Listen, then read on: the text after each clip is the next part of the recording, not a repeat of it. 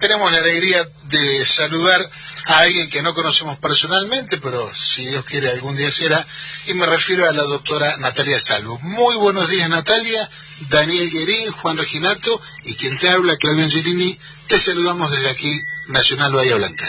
¿Qué tal? ¿Cómo están? Buen día. Bueno, muy buen día. Eh, en un momento tan revolucionado de la historia, este, muchas veces no sabemos de qué empezar a hablar, pero bueno, naturalmente abusando de tu de tu rol, de tus conocimientos, porque sos docente también. Eh, en primera instancia queríamos que nos cuentes cómo ves eh, este este proceso incipiente de reforma judicial que de alguna manera quisiéramos que empiece, ¿no?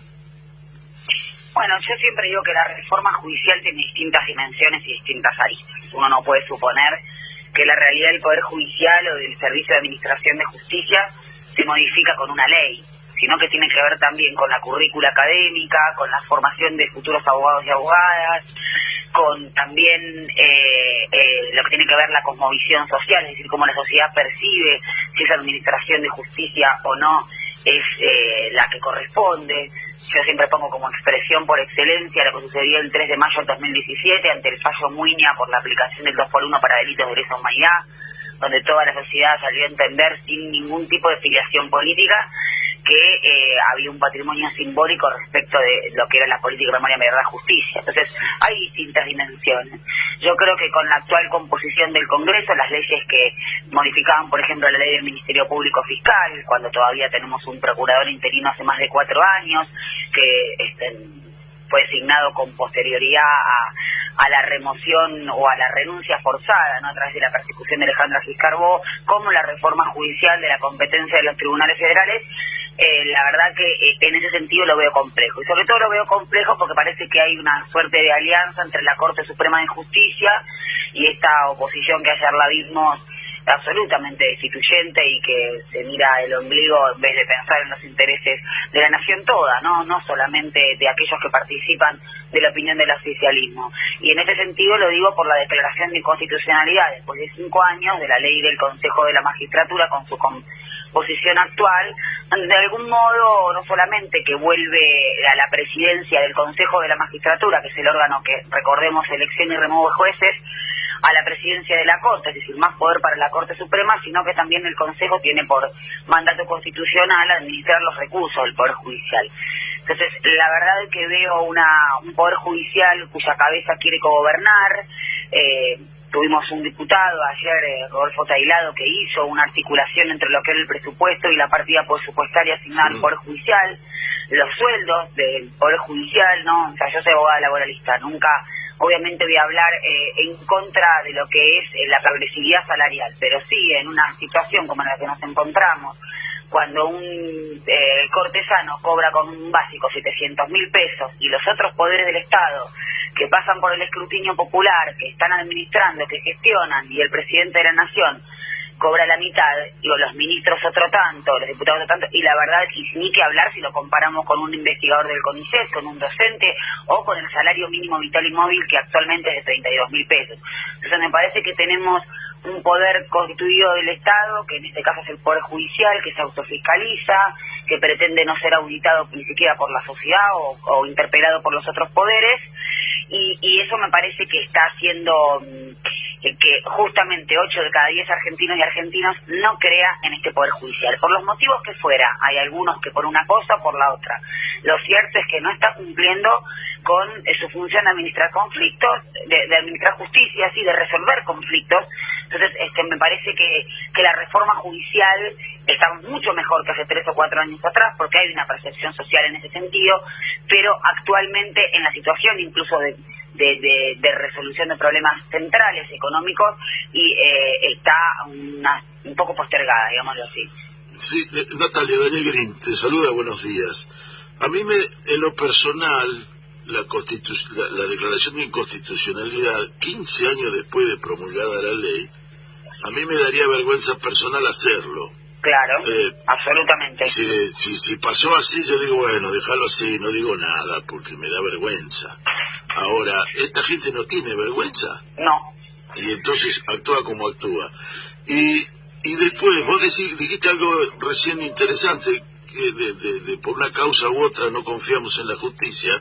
Si vamos a, no sé, los argumentos esgrimidos por la, eh, la liberación de, de, de, proceso de los dueños de C5N eh, hace un par de días atrás, tuvo un pedazo de la sociedad que los jueces comprado, vendido, etcétera, etcétera. De haber sido al revés, otro pedazo el otro pedazo de la sociedad hubiese dicho exactamente lo mismo. Los jueces se dan cuenta de eso.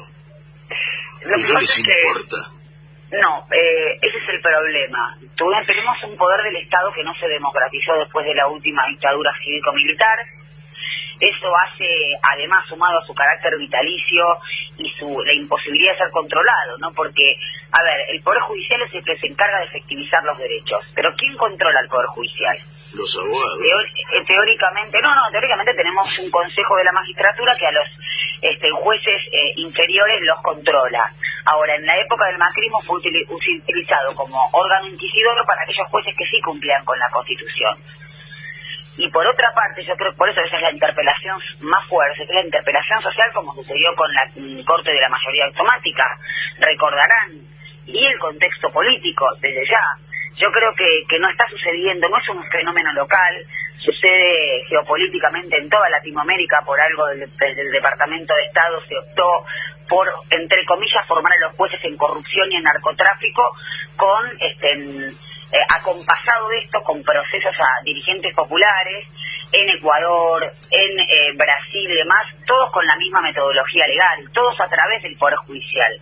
Por eso digo, o sea, el poder a veces no, el poder real no coincide con los eh, poderes del Estado, ¿no? En situaciones sobre todo actuales, donde hay una gran concentración económica en grupos económicos que a veces tienen eh, más dinero que un PBI y un propio Estado. Pero digo, en este caso lo que está sucediendo en el Poder Judicial a nivel local, a nivel regional y también en otras latitudes, lo que incluso en Estados Unidos, ¿no? Eh, con algunas otras vicisitudes con la misma Europa, da cuenta de que es algo que está diseñado el Poder Judicial hace 300 años atrás para otra sociedad distinta, pero que ahora parece ser que es como un protopoder, ¿no? Está por encima de los otros poderes, eh, cuestiona o no cuestiona las políticas que adopta el, famoso proceso que se llama eh, judicialización de la política, ¿no? Todo parece ser que pasa por la esfera del Poder Judicial y como bien decís vos, hay, por ejemplo, fallos de lesa humanidad que están sin resolver, hay este, una demora en el servicio de justicia tremenda, esto de que 15 años una causa para resolver, la Corte recordemos que no tiene plazos para eh, sentenciar, entonces, ¿qué poder del Estado puede no, por ejemplo, tener... Eh, eh, plazos para sentenciar o están sometidos, tienen varios pedidos de juicio políticos y obviamente están trabados en el Congreso. Es un poder que se autoperciba por encima de los otros y que además está rompiendo con los famosos equilibrios republicanos que a veces tanto les gusta tener en boca a la oposición, que no es más ni menos que esto, que un poder no sea más que otro. Claro, y hemos llegado en, los últimos tiempos al paroxismo y que esto te toca de cerca de que el fiscal Stornelli pueda seguir ejerciendo su función. Así es. Bueno, eh, eh, no solamente eso, fíjate lo que pasó con el último procesamiento de, de Stornelli y también de, de Santoro, la Cámara Federal de Mar del Plata, en lo que es la causa D'Alessio, una de las ampliaciones que había hecho Ramos Padilla, la revoca y ahora lo que dice es que no había pruebas. Eh, si hay algo que sucede en esa causa es la sobreabundancia de pruebas, no solamente en los dispositivos de D'Alessio, sino en lo que declararon los testigos, sino en las pericias. Es decir, eh, hay un continúa este famoso entente mediático eh, y judicial no solamente para salvaguardar a figuras, este, la verdad realmente desde mi punto de vista nefastas como el fiscal Stornelli, porque ha cometido delitos en ejercicio de, su propio cargo de, fiscal, sino también figuras mediáticas o entre comillas periodistas como Daniel Santoro. Entonces, esta, esta mm, famosa díada, ¿no? O, como actúan en Entente continúa vigente y tenemos estos paroxismos como vos mencionás. Una especie de lawfare inverso, una lawfare al revés. Lo que pasa es que eh, el, lo, el lofer es justamente también no solo la persecución, sino la posibilidad de procurar impunidad a aquellos que la ejercieron. Y es justamente la fase posterior que estamos viendo ahora, procurar impunidad. procurar impunidad, porque fijémonos lo que pasó, por ejemplo, con la contracción de la deuda con el FMI de 45 mil o de 55 mil millones de dólares, que se desembolsaron 44, 45, y que no pasó por el Congreso tal cual establece la Constitución Nacional. ¿Qué pasó? ¿O qué pasó con aquellos autores también del plan megacanje, como Tucenegra en 2001? El, eh, fue sobreseído en el 2016 por jueces federales que también están en la picota del lofer. ¿Y qué pasa con los autores de esta contracción de este préstamo que ahora tenemos que, ver cómo, cómo pagamos? También hay una impunidad con lo que yo llamo este terrorismo económico, ¿no? Porque después esto eh, doblega al pueblo, eh, quita soberanía, quita poder decisional del Estado. Y mientras continúe esta impunidad, que obviamente está directamente vinculada con el Poder Judicial, porque causas hay para investigar estos incumplimientos de deberes funcionario público, defraudación del Estado, etcétera, y bueno, mientras continúe esta impunidad, eh, es muy complejo que eh, si llegan nuevamente por el voto popular al poder no vuelva a suceder. Y eso es lo que a mí más me preocupa, porque el reaseguro de que de la no repetición de estas cosas es el Poder Judicial que hoy en día está en crisis. Claro, justamente yo te iba a preguntar un poco eso, es cómo le entras al problema, porque lo que describís es una gravedad tal que obviamente, y como em-, empezaste diciendo en la nota, la reforma judicial no tiene que ver exclusivamente con lo, con lo procesal. Con lo legal, claro, porque eso es lo mismo que pensar que una ley cambia la realidad, cosa que no es, algo, no es así. Claro, bueno, aquí en Bahía Blanca estuvieron hace unas semanas atrás ministros de ministro de Justicia y el ministro de Educación, donde se firmaron con algunos convenios eh, en, la, en el involucramiento con la matrícula eh, la, carrera, con el, no me sale, la, currícula. La, currícula, gracias, de eh, la educación de, la abogacía. Eh, ahora tengo una pregunta desde el ego mismo. ¿Cuál es el argumento utilizado para decir que para ser miembro del Consejo de la Magistratura todos tienen que ser abogados? Bueno, eso es una gran discusión y me alegra que me, que me preguntes eso, porque del mismo modo cuestionan por qué los jueces tienen que ser abogados. Y esto tiene una raigambre histórica. Cuando se conformaron los estados nacionales, por lo menos como el nuestro, en el siglo XIX, aquellos que conocían las leyes eran los letrados, o los letrados, en el momento varones. Eh, por obviamente el gran nivel o índice de analfabetización que había. Ahora, hoy en día, el conocedor de la ley, o como sucede incluso con los diputados o las diputadas, tienen asesores legales o tienen asesores en otras disciplinas. Hay muchos colegas y que opinan que no tienen por qué ser abogados, ¿no? O sea, obviamente esto ameritaría una reforma constitucional y legal, pero no hay nada en la ley que sea, como dicen los, los filósofos neumenales, es decir, que sea eh, religioso, místico, que no tenga acceso cualquier persona a conocerlo a través del estudio, obviamente. Y, y esto me parece una discusión muy interesante, porque hay una especie de sacralización del abogado o la abogada y del juez. Del mismo modo que hace muchos años atrás sucedía con el famoso médico de familia, que parece que era más que el médico, era como una especie de protector familiar. Lo mismo sucede con la figura del juez o la jueza. Tiene un plus, un valor simbólico eh, que prácticamente lo ubica en lugar de Dios. Y yo no quiero este, parecer, como dicen los chicos ahora, volada en lo que voy a decir, pero en el famoso iluminismo, el enciclopedismo, con posterioridad a la Revolución Francesa, hubo un desplazamiento de la figura de Dios, no con obviamente las modificaciones políticas de que ya los regímenes no eran monárquicos o no eran elegidos por la divina providencia, y sí por la razón, por la voluntad del pueblo y demás. Y bueno, hubo una mm, suplantación de esa figura de autoridad divina que todo lo validaba con la razón o con la ley. Entonces hay eh, una, un traspaso, vendría a ser inconsciente o tránsito, y por eso no, como muchas veces no se cuestiona, y todo lo que no se cuestione está naturalizado, como por ejemplo que los integrantes del Consejo, o como por ejemplo que los jueces y las jueces tengan que ser abogadas, es lo que más hay que interpelar, sobre todo en un momento de crisis, porque si este poder funcionara bien, bueno, no vaya y pase, pero no es lo que está sucediendo. Funciona mal, funciona de manera tardía y de manera inadecuada. Escuchándote, la primera reflexión que se me ocurre es hasta hace muy poquito tiempo los escritos terminaban diciendo Dios guarde, a, vuestra señoría. Es, muy gráfico, ¿no? In God we trust. Este, Pero además, fíjense que el lenguaje encriptado es otra forma de que el Poder Judicial se aleje de lo popular. Totalmente. Porque mucha gente a veces me pregunta qué es una cédula de notificación o qué significa estos modismos muy antiguos. Y la verdad es que eh, la sentencia está hecha para que la gente la entienda, porque es para resolver su problema. Y hay que cambiar totalmente, hay que, tiene que haber un giro copernicano en ese sentido. Por eso está en crisis y yo creo eh, que hay que aprovecharla. Siempre hay alguien que con el dedo al monitorio levantado dice, el juez tiene que hablar a través de su sentencia. Ahora yo digo, sí, macho, pero lo quiero entender, porque si no... Por supuesto, claro, absolutamente. Porque para resolver tu problema, eso no quiere decir que tenga que estar desapegado a la ley, que no tenga que haber tecnicismo. Obviamente. Pasa lo mismo que en la economía. A mí me pasa, ¿no? Que me cuesta entender algunos conceptos. Si ya te lo ponen en difícil, no quiero ser soez, pero bueno, te están metiendo el perro, ¿no? Exacto, ya lo dijo Jaureche. Lo dijo Jaureche, no eso es. Así es. es, palabra De, es palabra de Jaureche, vamos a seguir con el mismo. Eh, mi pregunta era mucho más sencilla, me gustó mucho su respuesta. Eh, mi, mi, mi, pregunta era más sencilla porque la ley no dice que los miembros del Consejo de la Magistratura tengan que ser abogados. Sin embargo, la Corte, en un momento determinado de su historia, se le ocurrió que tenían que ser abogados. Y no en cualquier momento de la historia. No, en un momento muy particular. Ahora, hay, una, hay una parte que no pensaron jamás esos jueces. ¿Qué ocurre si un día los argentinos nos despertamos muy, muy, muy despiertos y no votamos a ningún abogado que sea legislador?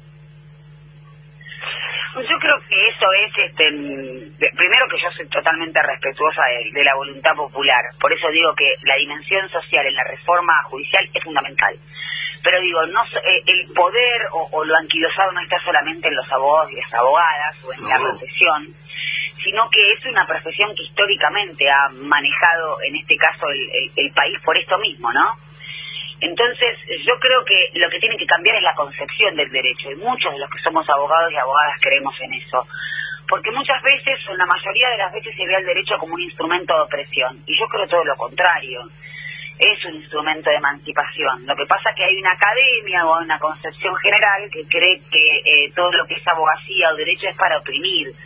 Y yo creo que se pueden hacer cosas maravillosas, y voy a ir a ejemplos históricos que cualquiera los vivió o tiene un familiar que los vivió. El aguinaldo, las vacaciones pagas, el salario mínimo, la indemnización por despido, me refiero a derechos sociales, surgieron por la ley y no era un instrumento de opresión, por el contrario, un instrumento de igualación, de emancipación, y me parece que ahí tenemos que volver.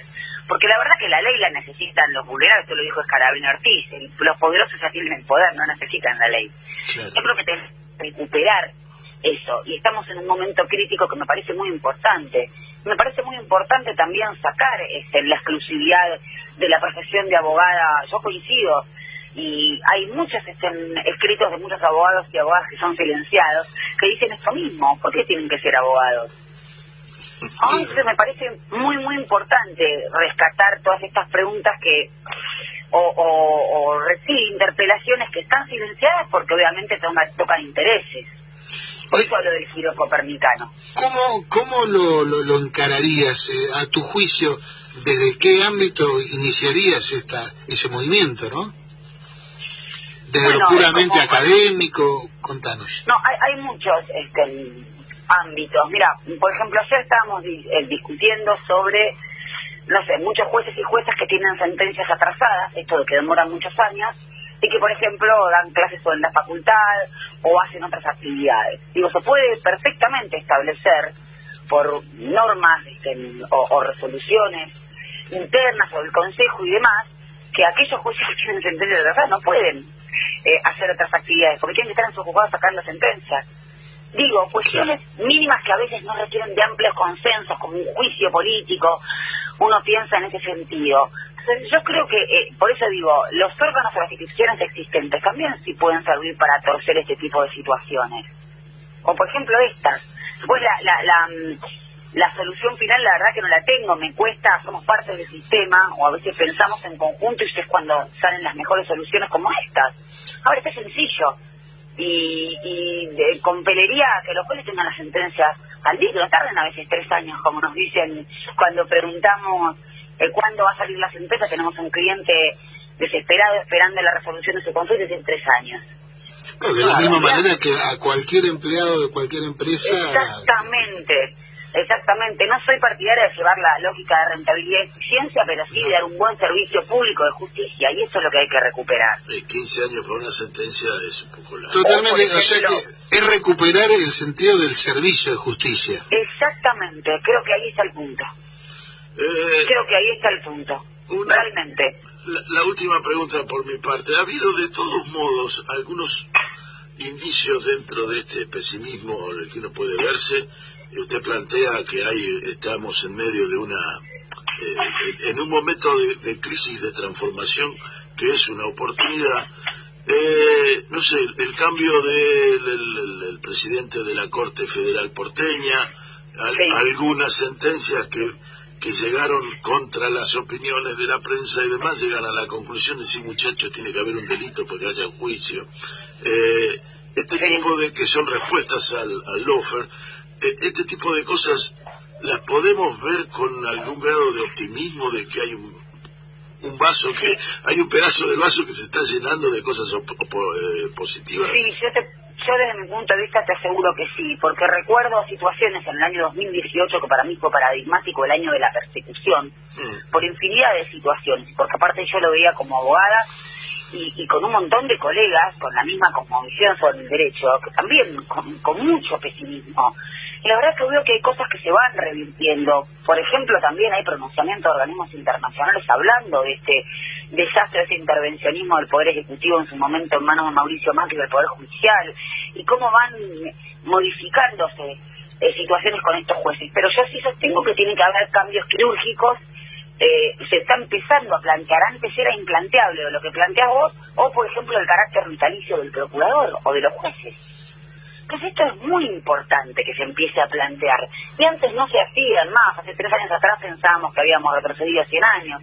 Y ahora por lo menos estamos dando la batalla y no me parece menor. Claro. Hay, hay una batalla o una parte de esa batalla que está en los medios de comunicación, ¿no? Mucha, sí, sobre todo cómo se mueven las sociedades modernas desde ya, que construyen sentido común desde ahí. Por eso creo que, que no hay que abandonar ninguno de esos espacios y que creo, esto es un humilde punto de vista, que el gobierno tiene que abordar aún mejor esa dimensión de comunicación, ¿no? Y atar, atar cabos, ¿no? Las dificultades actuales que uno puede llegar a vivir, no sé, en orden eh, económico tienen también que ver con eh, la contracción de un préstamo fenomenal. Por ejemplo, digo, ¿no? Atar cabos, articular relación de causalidad A es B y esto me parece que es una cuestión de comunicación. Sí, hace un rato lo estábamos remarcando, la dificultad que tenemos, que un poco nuestra intención con este programa es esa, es eh, mirar la, la, cuestión, la historia es un proceso, no, no hay cosas este, caprichosas que pasan porque sí. Y, Así es. Y, y, retomo el, el, el principio del, de la charla, vos hacías mención a la movilización popular que revierte el 2 por 1 y, lograr eso tiene que ver con un conjunto de gente a quien se le ha comunicado convenientemente, que logró entender cómo fue ese proceso de la dictadura cívico-militar, que está diciéndole que no y que entonces sale a la calle. Ese proceso inicia con un proceso de comunicación. Eh, y, imagino que tu participación en Caníbales tiene que ver con eso la verdad que a mí este, me, resulta muy importante poder comunicar, por lo menos desde ese lugar, no soy la única, y a veces llevar un poco esa voz. Sí, así es. Muy bien, muy bien. Bueno, yo, eh, para el cierre y, distendemos un poquito, em, te, cuento. Em, entrevistamos a Daniel Filmus antes de que fuera ministro, entrevistamos a Aníbal Fernández antes de que fuera ministro, y entrevistamos a Roberto Felletti antes de ser secretario. Eh, esperemos que tengas un muy buen año y muy buen un futuro venturoso. Y no te olvides de nosotros. No, nunca. Les agradezco mucho y un excelente, bueno, buen año y 2022 para ustedes. Muchísimas gracias. Un gran abrazo. Un gran abrazo, Natalia. Muchas gracias.